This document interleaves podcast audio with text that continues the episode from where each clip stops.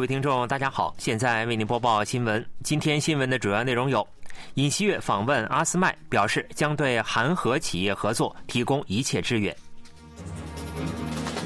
美国商务表示，与韩国等同盟商讨建立尖端技术出口管控机制。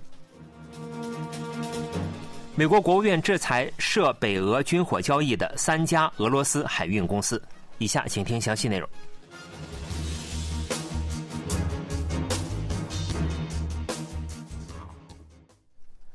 正在荷兰进行国事访问的韩国总统尹锡悦表示，为成功实现韩国与荷兰半导体企业合作项目，两国政府将加强直接沟通渠道，并提供一切所需的支援。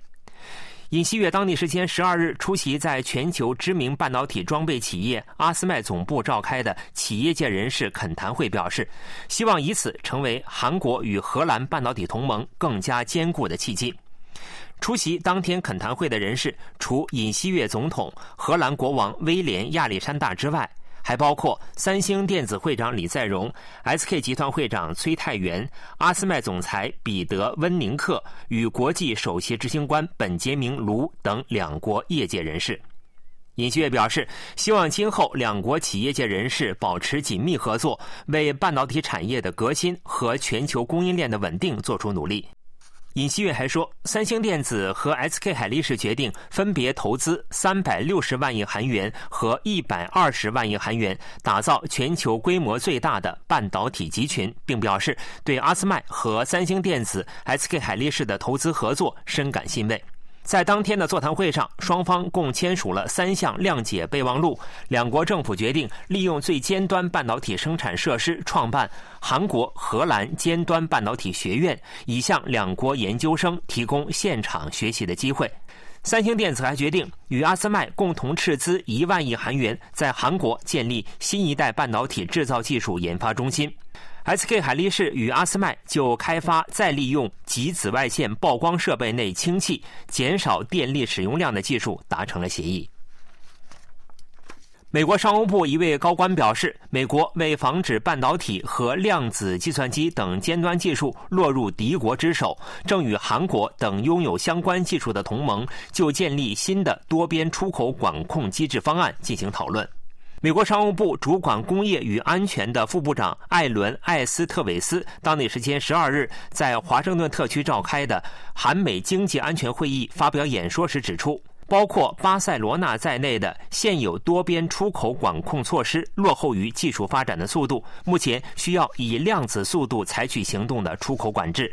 巴塞罗那出口管控措施旨在防止可用于军事项目和常规武器的扩散，由韩国、美国、俄罗斯和乌克兰等四十二个国家参加。艾斯特韦斯表示，俄罗斯也是巴塞罗那管控措施中的成员国之一，其他成员国不能对俄罗斯采取相关措施。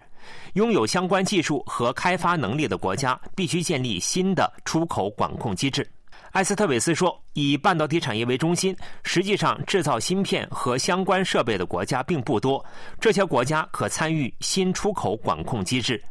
他还说：“只有几个国家正在进行尖端量子计算机作业，韩国是其中之一。”在被问及韩国是否也是就新出口管控进行讨论的同盟时，艾斯特韦斯说：“没有韩国的参与，我们做不到；没有韩国参与，我们也不想建立新的管控机制。”据北韩媒体报道，正在北韩进行访问的俄罗斯滨海边疆区行政长官与北韩对外经济相就经济合作方案进行了讨论。北韩官方媒体朝中社十三日报道说，北韩对外经济相尹正浩与俄罗斯滨海边疆区行政长官奥列格·科热米亚科十二日在平壤万寿台议事堂举行了会谈。北韩对外经济省副相池京守等有关部门干部、俄罗斯滨海边疆区代表团和俄罗斯驻北韩临时代办弗拉基米尔·托佩哈与会。报道说，会谈就北俄两国地区间的经济合作迈上更高台阶的问题进行了讨论。报道还说，北韩朝鲜国际贸易促进委员会和俄罗斯滨海边疆区政府签署了贸易经济合作双边工作组第十三次会议议定书。俄罗斯滨海边疆区代表团十一日抵达平壤访问。滨海边疆区行政长官科热米亚科十一日在接受当地媒体采访时表示，将于今年内访问北韩，就旅游、贸易和农业领域的合作方案进行讨论。分析认为，双方有可能在会谈中就违反联合国安理会制裁决议的北韩劳工外派问题深入进行了讨论。韩国国家情报院十二日表示，已掌握北韩近期推进向俄罗斯派遣劳工的迹象，正在密切关注相关动向。美国政府当地时间十二日对支援俄罗斯的第三国人士和企业采取了制裁措施，其中包括一名韩籍人士。对此，韩国外交部十三日表示，韩国有关部门已掌握此人对俄罗斯非法迂回出口的嫌疑，目前正在进行相关调查。外交部一位官员表示，政府为和平解决俄乌战争，战争爆发后即实施并落实对俄罗斯出口管制及金融制裁。作为国际社会负责任的一员，尽到了应尽的义务。这位官员强调，政府将加强防止迂回出口等对落实现有对俄制裁措施的实效做出努力，并继续加强韩美间的紧密合作。美国财政部海外资产控制办公室当天将帮助俄罗斯获得军需物资、机械和设备等的一百五十个法人和个人列入制裁名单，韩籍人士李某也包括在内。美国财政部介绍说，李某帮助已被列入黑名单的 AK Microtech 公司从韩国、日本和美国制造商获取生产半导体所需技术在内的技术和设施。据悉，李某被美国纳入制裁对象之前，韩美有关部门就已进行了信息交流。美国政府对涉嫌北韩与俄罗斯进行炮弹等军需物资交易的俄罗斯海运公司进行了制裁。美国国务院当地时间十二日发布对俄罗斯制裁的新名单，将参与将北韩产军需物资出口至俄罗斯的 IBEX 海运、阿吉亚海运控股公司、阿吉亚海运公司三家企业列入制裁名单。